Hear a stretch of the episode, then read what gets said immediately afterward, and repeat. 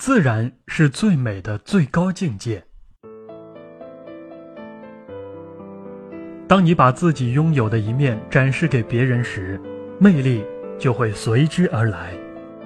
自然美才是最美，真正的魅力不是刻意修饰出来的，只有自然美才能真正打动人心。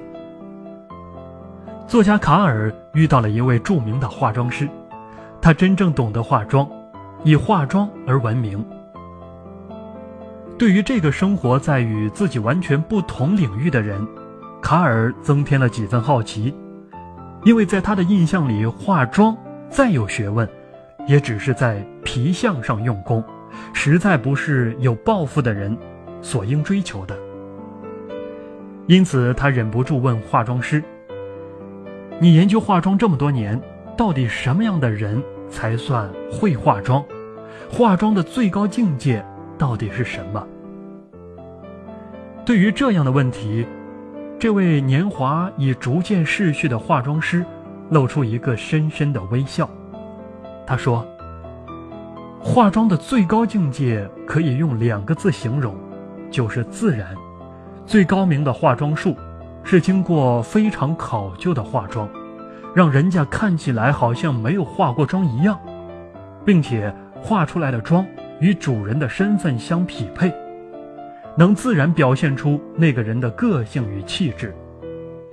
刺激的化妆是把人凸显出来，让他醒目，引起众人的注意；拙劣的化妆是一站出来，别人就发现他化了很浓的妆，而这层妆是为了掩盖自己的缺点或年龄的。最坏的一种化妆是化过妆以后。扭曲了自己的个性，又失去了五官的协调。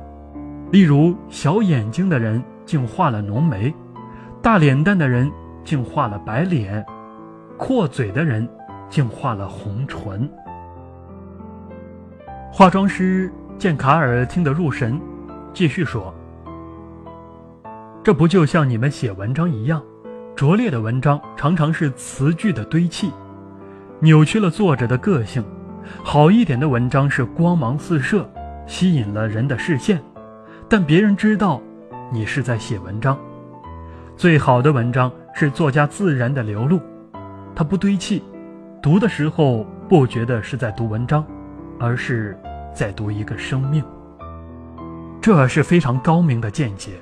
可是说到底，做化妆的人只是在表皮上做功夫。卡尔感叹地说。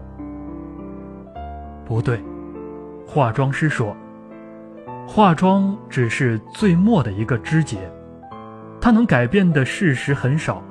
深一层的化妆是改变体质，让一个人改变生活方式，睡眠充足，注意运动与营养，这样他的皮肤改善，精神充足，比化妆有效得多。再深一层的化妆是改变气质，多读书，多欣赏艺术。多思考，对生活乐观，对生命有信心，心地善良，关怀别人，自爱自尊。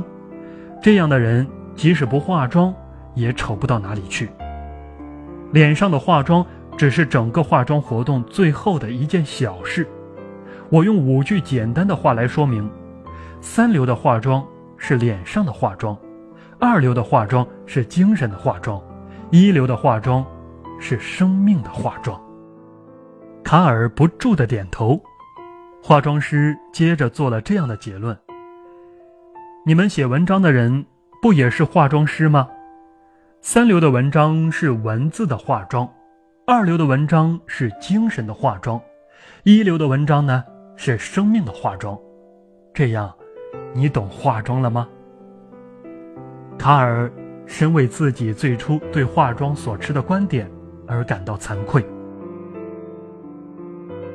真正的魅力，不是故意修饰出来的，只有让内心的修养和外在形象融为一体，才能在自然的流露中打动人心。为什么很多人会为大自然的美景所震撼，而不会被一座假山而征服？原始的美是美的源头。大多数美的东西，都是朴素而真切的。质朴和真实，是一切艺术品的美的伟大原则。